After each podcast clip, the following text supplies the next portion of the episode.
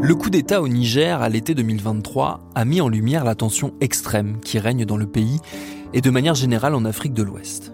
Parmi les nombreux défis que doit régulièrement affronter la région, l'insécurité alimentaire est un des plus douloureux et des plus récurrents. Le Niger, depuis des décennies, est confronté à des crises liées à la malnutrition. Près de la moitié des enfants de moins de 5 ans du pays souffrent d'un retard de croissance. Paradoxalement, la récurrence des crises fait que le Niger a développé aussi une expertise en la matière, tout comme les humanitaires qui y sont présents en nombre depuis très longtemps. C'est le cas de Médecins sans frontières, notre partenaire pour la série d'épisodes qui va suivre. MSF, qui a ouvert les portes de ses activités au Niger à notre reporter, Moïse Gomis, et c'est Paul Berthiaud qui réalise ce documentaire en quatre parties, dont voici la première. Je suis Thomas Rozek et vous écoutez Programme B.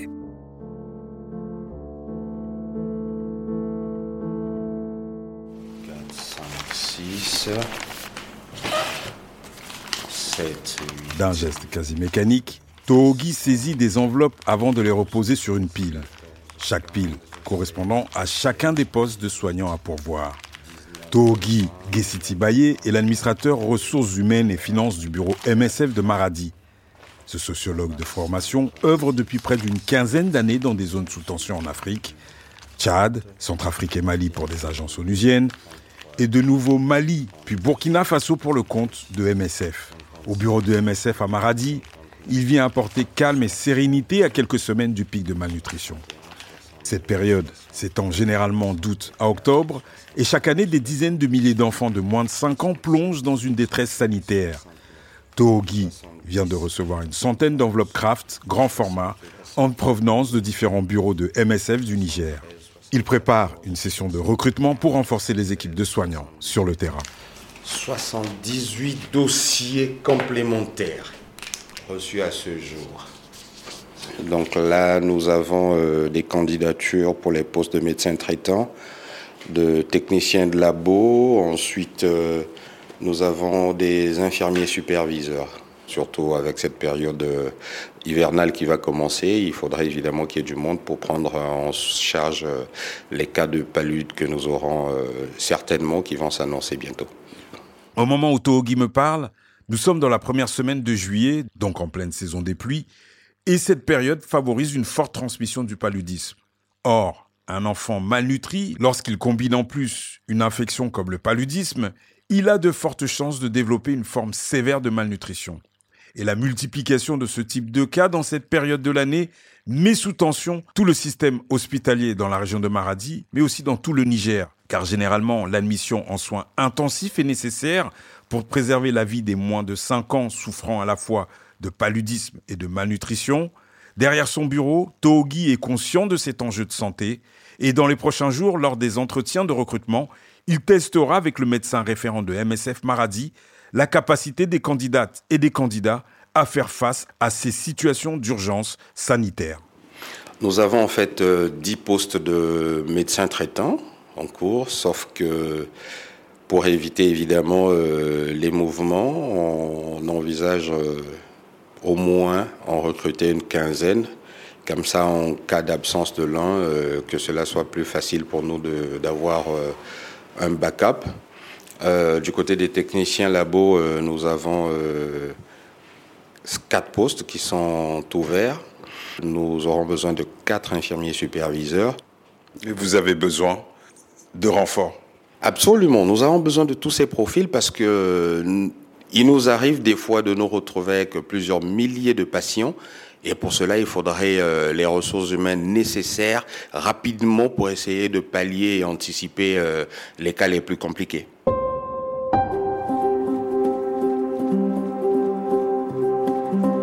En observant Togin Gesiti Baye, très consciencieux dans son travail, je comprends son engagement, sa détermination. Je pense au trajet que j'ai fait du Nigeria où je réside pour rejoindre le Niger. Ma traversée de la frontière, un voyage relativement paisible car se déplacer dans un véhicule MSF rend les choses plus faciles. On ne vous arrête pas trop lors des contrôles routiers et les forces de sécurité vous sourient et vous saluent. Pour vous, ce ne sont peut-être que des détails anecdotiques, Mais pour moi, en tant que journaliste indépendant, cela change beaucoup, beaucoup de choses. Donc, durant ce trajet entre le Nigeria et le Niger, je n'avais qu'un chiffre en tête. 45% des enfants de moins de 5 ans au Niger accuseraient un retard de croissance selon une enquête conduite en 2020 par l'Institut national de la statistique. Ces 45% sont une des conséquences de l'insécurité alimentaire chronique et de la malnutrition qui touche ce pays à la fois sahélien et saharien. C'est dramatique pour ces enfants, pour leurs familles, c'est une catastrophe pour le Niger, une tragédie pour l'humanité. Je ne suis pas une personne pompeuse, hein. ce n'est pas mon style. Mais au-delà de la statistique, c'est une bombe à retardement dont les effets pourraient se faire ressentir sur plusieurs générations, tant ce cycle infernal piège ces enfants qui n'ont rien demandé. Car dès le départ, les chances de nombreux enfants du Niger sont compromises.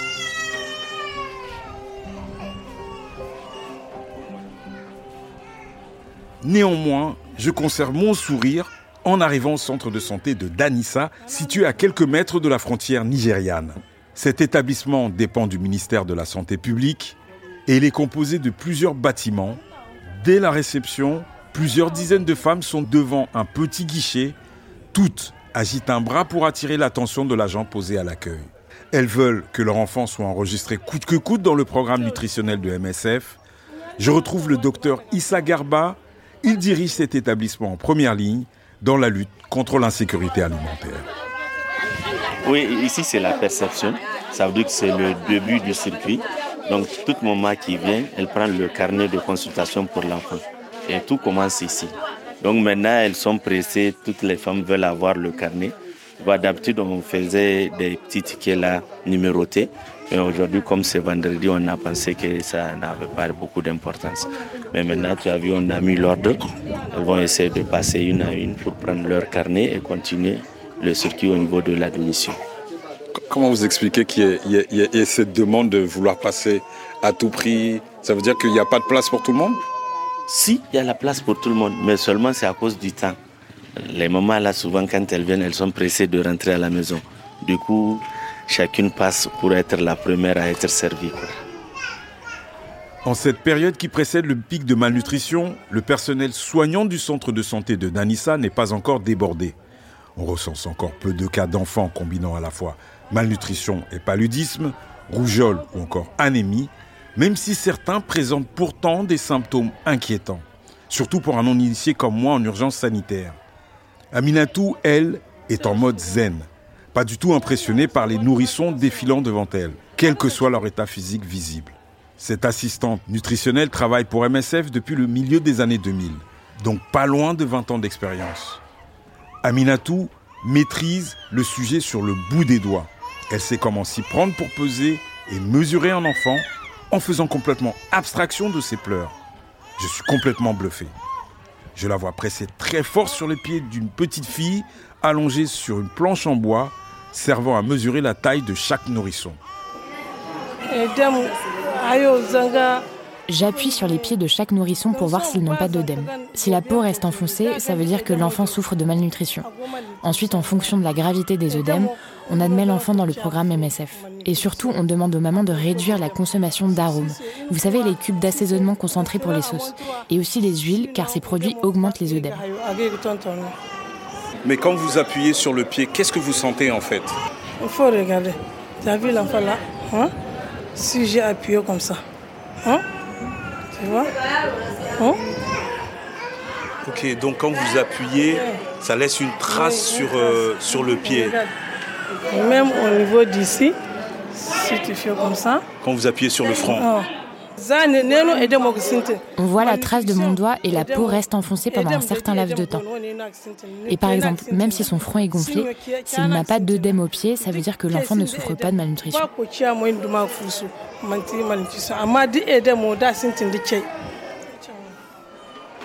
Aujourd'hui, comme les années antécédentes, Docteur Issa Garba, directeur du centre de santé de Danissa. À partir de cette période, on sent l'arrivée du pic à travers les malnutris qu'on accueille ici. Et quand vous voyez déjà, en ce jour, on a plus de 1800 enfants dans le programme. Et du coup, presque chaque semaine, on a au moins 400 admissions. Donc, voyez ces chiffres dépasse largement les chiffres de l'année passée et de l'année 2021. Et nous-mêmes, maintenant, ça nous donne des idées concernant le pic palu parce que vu ces chiffres-là, on sait bien que ça va déborder si on ne fait pas attention. Mais pour le moment, on ne peut pas prédire ça, mais on ne peut que se préparer par conséquence. Donc, vu ces chiffres-là, vraiment, on sent que déjà le pic est là, surtout le pic malnutrition. Vous avez euh, une affluence du Nigeria qui est assez importante. Comment euh, vous gérez euh, cette relation transfrontalière? Est-ce que ça génère des tensions particulières ou est-ce que c'est quelque chose que vous, avez intégré dans votre fonctionnement et que c'est harmonieux? Aujourd'hui, j'ai une population de 56 000 habitants à Danissa. Mais je gère plus de 100 000 habitants. Parce que toute la population du Nigeria qui vient ici n'est pas considérée dans notre consommation. Généralement, le district ne peut pas couvrir les deux zones-là. Même pour nous, c'est difficile à plus forte raison, ceux-là qui viennent d'ailleurs. Donc, il n'y a pas de frontières. Les moins de 5 ans, c'est les enfants de tout le monde. Donc, peu importe le premier, celui qui vient en premier lieu sera servi en premier lieu. Quand on a des ruptures, là, ça concerne tout le monde. Au cas contraire, il n'y a pas de frontière entre les deux populations. Le Niger et le Nigeria partagent environ 1500 km de frontières communes et des deux côtés vivent des populations d'origine Haoussa, Peul, Kanuri qui développent des liens sociaux, culturels, linguistiques et commerciaux forts depuis des siècles. Danissa, où je me trouve, est situé au sud de la région de Maradi, au Niger, la frontière est à quelques centaines de mètres du centre de santé que dirige docteur Issa Garba, mais juste en parcourant quelques kilomètres, cette frontière n'existe plus car certaines localités sont à cheval entre les deux territoires. Danissa fait donc face à Djibia, le poste de frontière au Nigeria situé dans l'état de Katsina. L'état de Katsina est au nord-ouest du Nigeria. C'est une zone en proie à une insécurité majeure depuis pas loin de dix ans. Des bandits, comme on les surnomme au Nigeria, ont pris comme base arrière la forêt de Rougou. Cette zone, faite de bois, collines et grottes, s'étend sur près de 220 km entre le Niger et une partie de l'état de Katsina et surtout de l'état de Zamfara au Nigeria. À partir de ce sanctuaire, des groupes criminels et mafieux nigérians ont commencé par semer le chaos au Nigeria et depuis quelques années, ces bandits traversent la frontière pour attaquer et terroriser des éleveurs, des agriculteurs et des commerçants au Niger. Donc forcément au centre de santé de Danissa, la sécurité et la protection des mamans, des enfants, mais aussi des personnels soignants sont deux sujets sensibles et prioritaires pour Dr Issa Garba. Il y a ce paramètre sécuritaire aussi qui est, qui est là. Comment vous, en tant que responsable de ce centre de santé euh, intégré, comment vous gérez ce paramètre sécuritaire de protéger à la fois les mamans qui viennent ici, leurs enfants, mais aussi tous les personnels qui travaillent ici, qui sont sous votre responsabilité, docteur Issa? Vraiment, on dit que nous, on est en sécurité parce que vous voyez, nos activités sont coordonnées aussi souvent avec la police. Il y a vraiment les polices euh, municipales aussi, qui souvent ils sont dans le centre. À la porte même, vous avez vu des, comment on les appelle, un bangala. Souvent, ils nous aident aussi. Et la police aussi, dès qu'il y a un mouvement, vraiment, on les informe. Et de surcroît, même quand on a des activités qui nous amènent vers les zones là, il y a même la police qui nous accompagne pour vraiment être en sécurité. Et du coup, nous, de notre côté, vraiment, on se sent en sécurité. On ne sent même pas cette insécurité si ce n'est que sur la frontière où il y a des petits trucs qui arrivent et on nous informe. Du coup, dans notre ville, on n'a jamais eu d'attaque ou quelque chose comme ça. Jamais. Vous accueillez donc tous les publics ici, quelle que soit l'origine, mais aussi quel que soit le statut social. Il y a des transhumants aussi qui viennent, euh, qui peuvent venir ici, des, mamans qui font partie de familles de, de transhumants ou d'éleveurs. Oui, la santé n'a pas de frontières. Nous ici, on ne rentre même pas dans ces détails. Nous, on ne traite que le malade. Et maintenant, rentrer dans les détails pour savoir s'il est de telle ethnie ou telle ethnie, ça c'est autre chose. La personne est venue, elle se conforme aux règles, on traite la personne, elle rentre chez elle. C'est pourquoi ici, quand vous venez, si on ne vous dit pas qu'il y a plus d'affluence du Nigeria ici, vous ne pouvez même pas ressentir ça. Et surtout qu'on parle la même langue. Tout le monde parle Hausa. Tu ne peux même pas identifier une personne à travers l'ethnie. Tu peux toujours penser que c'est un Hausa. Donc ça, vraiment, on n'a pas de frontières ici.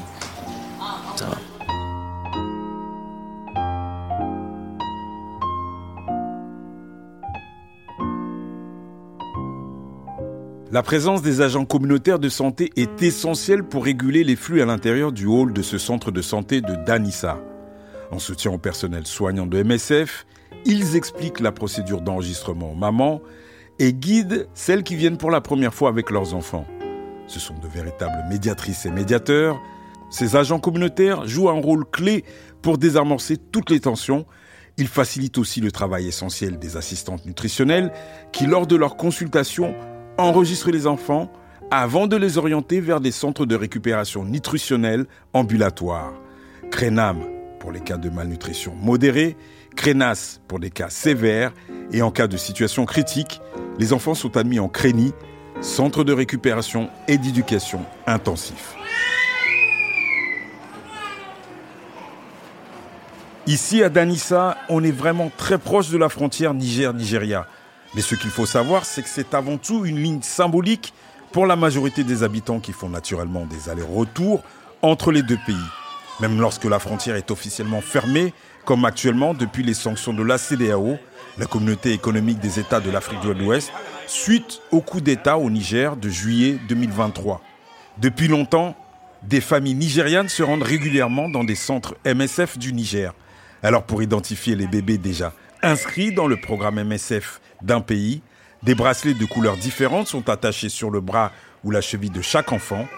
Bracelet bleu au Nigeria, bracelet rouge au Niger. C'est quoi le. Pourquoi vous mettez le henné sur le pied? Voilà, c'est un signe. C'est un signe.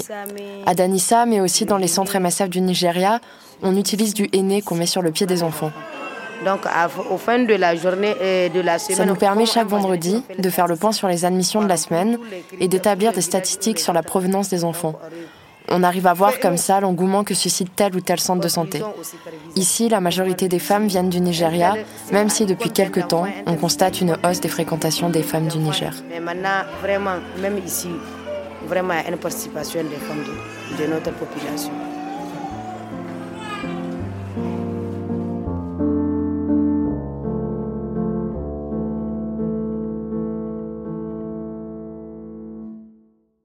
À suivre.